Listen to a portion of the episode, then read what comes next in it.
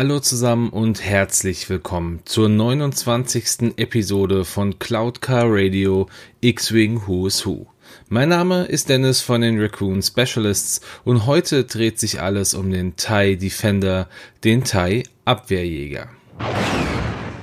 Ja, sind wir ganz ehrlich, ähm, zu 99 Prozent ist es ja so, dass die englischen Namen der Schiffe und auch der Jäger wesentlich besser klingen als die deutschen Namen und daher möchte ich hier an dieser Stelle nur darauf hinweisen, dass ich nur die englischen Namen verwenden werde, also nicht vom Thai Abwehrjäger spreche, sondern natürlich nur vom Thai Defender.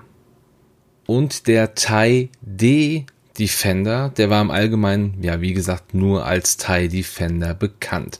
Dieser Jäger wurde so gut wie alle anderen imperialen Schiffe der TIE-Serie auch von der Sienna Flottensysteme entwickelt und gebaut. Im Gegensatz aber zu vielen anderen TIE-Serien verfügt diese über einen Hyperantrieb sowie Deflektorschilde und verbesserte Waffensysteme. Die sehr auffällige Bauform mit den drei Flügeln, die hinter dem Cockpit über einen Träger um das Schiff herum montiert wurden, diente nicht nur als Erkennungsmerkmal, sondern machte es den feindlichen Jägern auch weit schwerer, den TIE Defender abzuschießen mit der enormen Ausrüstung wie zum Beispiel schwerer Kanonen oder auch Raketen wurde der TIE Defender als Jagdbomber spezifiziert.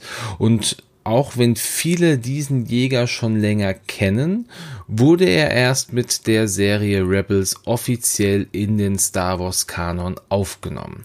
Hier wurde er dann als Prototyp für die Kampfpiloteninitiative im Auftrag von Großadmiral Thrawn entwickelt und er sollte die wachsende Rebellenbedrohung im Keim ersticken und diese Initiative fand sogar volle Unterstützung durch Großmoff Tarkin als auch durch den Imperator höchst persönlich. Was wir in Star Wars Rebels auch erfahren, ist, dass diese Prototypentwicklung gleichzeitig mit einem anderen Projekt stattfindet, und zwar dem Projekt Kleiner Stern. Das kennen wir dann wieder aus Rogue One, was natürlich dann gleichermaßen die Planung des Todessterns war. Der Todesstern so wurde er natürlich noch nicht genannt. Der hatte aber ein enorm hohes Kostenpotenzial und es gab ständige Verzögerungen. Deshalb wurde er vom Imperium dann mehr oder minder ja nach hinten geschoben und das Projekt von Thrawn wurde bevorzugt.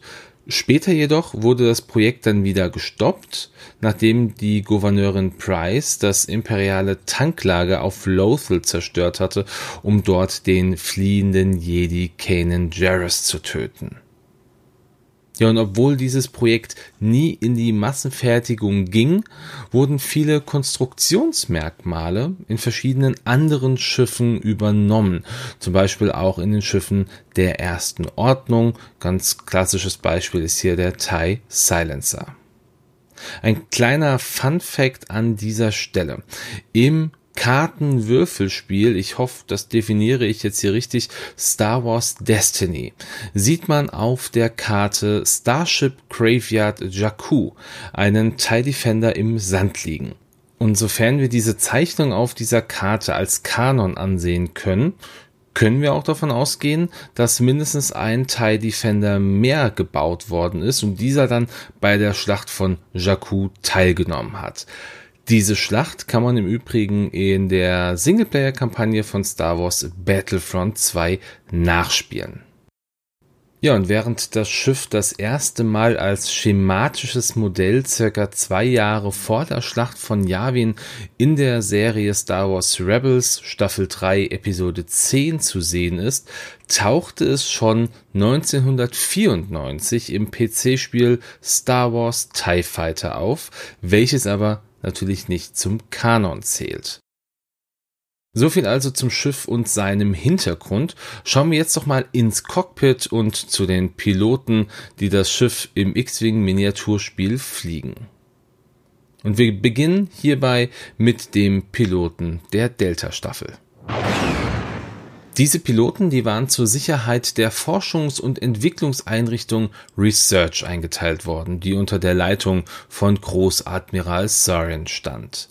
In dieser Einrichtung wurden Jäger wie zum Beispiel der TIE Advanced X1 und auch der TIE Defender entwickelt und gebaut.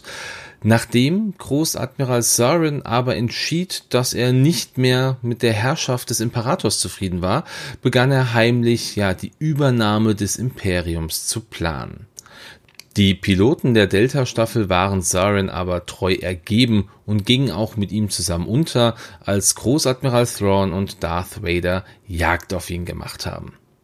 Ja, und wie schon vermutet, gehört die Delta-Staffel nicht in den Kanon, sondern zum im Legends befindlichen Storyverlauf des PC-Spiels Star Wars TIE Fighter von 1994.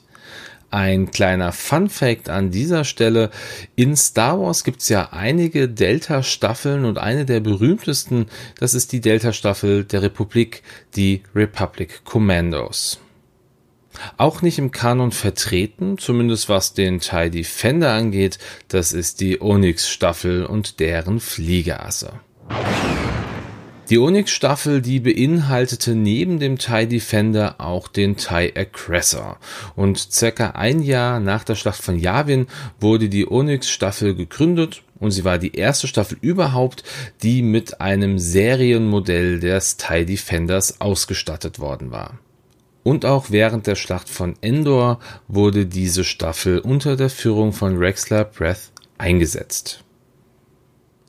Um zu diesem Zeitpunkt überhaupt Pilot eines solchen Schiffes zu werden, mussten die Anwärter mindestens 20 Kampfeinsätze in einem TIE Interceptor geflogen haben, was die Menge der Piloten letztlich drastisch reduzierte und die Onyx-Staffel nur von den Besten der Besten geflogen wurde. Wie auch viele andere imperiale Staffeln wurde auch diese Staffel nach etwas dunklerem benannt, um Darth Vaders berühmte schwarze Staffel nachzuahmen. Interessanterweise gab es im Legends zwei Onyx 1 Piloten. Auf den einen kommen wir gleich nochmal zu sprechen, das ist Rexler Breath. Der andere ist aber Colonel Jenden, den wir eigentlich als Piloten des Lambda Shuttles kennen. Dieser war im Legends der erste Pilot überhaupt, der jemals einen TIE Defender fliegen durfte und gleichzeitig auch der persönliche Shuttle-Pilot von Darth Vader. Und wie schon erwähnt, ist diese Staffel zumindest mit dem TIE Defender nur im Legends-Bereich zu finden. Im Kanon findet man die Onyx-Staffel auch, und zwar mit einem alten Bekannten, und zwar Han Solo. Er flog nämlich während seiner Ausbildung als Teil der Onyx-Staffel einen TIE Heavy. Und das Schiff haben wir auch schon in Solo A Star Wars Story gesehen. Und dann machen wir hier direkt auch weiter mit dem schon erwähnten Anführer der Onyx-Staffel. Wir reden von Rexler Breath. Er gehörte zur Elite der imperialen Marine und wurde früh der Onyx-Staffel zugeteilt, nur um kurz darauf diese sogar anführen zu dürfen. Was wir über ihn wissen, ist aber auch nicht wirklich viel. Natürlich ist klar, dass er mindestens 20 Kampfeinsätze in einem TIE Interceptor überlebt haben muss und somit ja zu den Besten der Besten gehört hat. Einige Staffelmitglieder hielten ihn auch wirklich für den besten Piloten, den das Imperium jemals gesehen hatte. Andere wiederum meinten einfach, dass er viel Glück gehabt hätte. Wie auch schon im Vorfeld erwähnt, nahm er mit der Onyx-Staffel dann auch bei der Schlacht von Endor teil. Seine erste Erwähnung, die findet Rexler Breath im Sachbuch The New Essential Guide of Vehicles and Vessels, welches 2003 erschienen ist. Und natürlich gehört auch er rein zum Star Wars Legends Bereich. Mehr Informationen gibt es über Rexler an dieser Stelle leider nicht. Weit mehr Informationen haben wir aber über die einzige Dame in dieser Folge zu berichten, und zwar über die Gräfin Riad. Die Gräfin Iron Riad entwickelte schon in jungen Jahren eine Faszination für Militärpolitik, Sternenjäger und die imperiale Marine. Fast schon besessen von dem Gedanken, irgendwann einmal einen Kampfflieger fliegen zu können, suchte sie die Möglichkeit, sich zur Pilotin ausbilden zu lassen. Durch ihren aristokratischen Titel und auch ihr politisches Interesse schaffte sie es sowohl eine Karriere als imperiale Politikerin zu starten, als auch ihre Ausbildung zur Pilotin abzuschließen. Zu einem Zeitpunkt kurz nach der Schlacht von Yavin nahm Riyad an einem Gefecht gegen Rebellen teil. Sie flog in diesem Gefecht einen TIE Oppressor, welcher sehr starke Ähnlichkeit mit dem TIE Aggressor hatte. In diesem Gefecht wurde sie dann aber besiegt, konnte aber noch ganz knapp fliehen. Und das nächste Mal, dass wir von ihr hören, das ist dann circa drei Jahre nach der Schlacht von Yavin, also zu dem Zeitpunkt, als das Imperium die Fertigung der TIE Defender zuließ. Und hier war Riyad eine der wenigen Personen, die einmal durch ihre Flugerfahrung, aber vielleicht doch viel, viel mehr durch ihren politischen Einfluss imstande war, einen dieser Jäger für sich zu ergattern.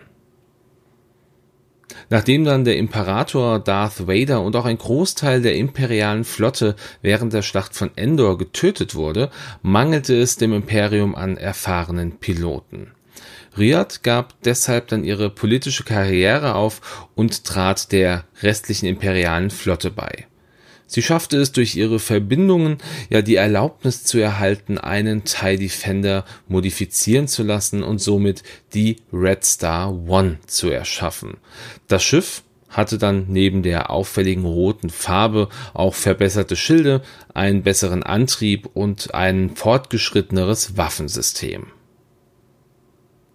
Sie führte über ein Jahr lang eine imperiale Patrouille bestehend aus vier TIE Defendern an. In dieser Zeit erhielt sie noch mehr Kampferfahrung und konnte einige Abschüsse noch für sich selber verzeichnen. Später bekam sie dann ihre eigene Staffel zugeteilt, die sie dann auch nach ihrem Schiff benannte, also die Red Star Squadron. Riad verfolgte eine Null-Toleranz-Grenzpolitik und zerstörte mit ihrer Staffel alle Raumschiffe, die ohne Erlaubnis in den imperialen Restraum eingedrungen sind. Mit ihrer aggressiven Art machte sie sich aber nicht nur Freunde, sondern auch Feinde im Imperium. Unter anderem auch der imperiale Baron Sontje Fell, der nach dem Tod des Imperators und später auch von Großadmiral Thrawn der neuen imperialen Leitung Isan Isat folgte. Riyadh ging dann irgendwann mit ihrer Grenzpolitik so weit, dass man sie wegen Hochverrats gegen das Imperium angeklagt hatte und daraufhin wurde sie von Sontje Fell getötet. Den ersten Auftritt hat Riyad im Online-Rollenspiel Star Wars Galaxies in Empire Divided von 2003. Hier konnten Rebellenspieler in einer speziellen Mission einen Kampf gegen imperiale Elite-Piloten durchführen und einer dieser imperialen Piloten war dann Gräfin Riyad. Und natürlich gehört auch sie zu den Legends-Charakteren aus Star Wars. Und der letzte Pilot in dieser Folge, das ist Colonel Vessery. Ja, und natürlich, wer hätte es gedacht, auch Vessery ist ein Legends-Charakter. Mit vollem Namen heißt der männliche Mensch Broke Vessery und gehörte zur absoluten Elite der imperialen Flotte. Er führte gleich zwei TIE Defender Staffeln an, die Interlooper und die Stranger Staffel. Nach dem Tod von Großadmiral Thrawn führte die menschliche Frau Isan Isat den imperialen Geheimdienst an und übernahm dadurch dann auch die Führung der restlichen imperialen Flotte, zu der auch Vesri gehörte. Er wurde von Isat damit beauftragt, der Rogue Squadron zu helfen, damit Isat deren Vertrauen erlangen konnte, um am Ende die Schiffswerften von Bilpringi zurückzuerobern. Dies führte so weit, dass Vesri auch Rebellenpiloten im Umgang mit dem TIE Defender ausbilden musste. Der Rebell Wedge Antilles schaffte es dann aber, den Plan von Isat aufzudecken und umzudrehen. Und nachdem der Plan von Isat dann also gescheitert war und sie obendrein auch noch getötet wurde, floh Vessery mitsamt beider TIE Defender Staffeln. Wohin er geflohen ist, das ist nicht bekannt, aber die Geschichte an sich, die kann man im Buch X-Wing Isats Rache von 2000 nachlesen. Hier hatte Vessery dann natürlich auch seinen ersten und bisher auch einzigen Auftritt im Legends-Bereich von Star Wars. Ja, und dann sind wir auch hier wieder am Ende angekommen. Ich werde jetzt so nach und nach die Welle 6 von X-Wing besprechen. Auch wenn diese jetzt noch nicht released wurde, haben wir aber schon die Informationen, welche Schiffe ja, bereitstehen, welche Schiffe kommen werden. Und es ist jetzt im Q4 angesetzt. Von daher gehe ich aus, dass wir hier bald auch die ersten Schiffe zu Gesicht bekommen werden.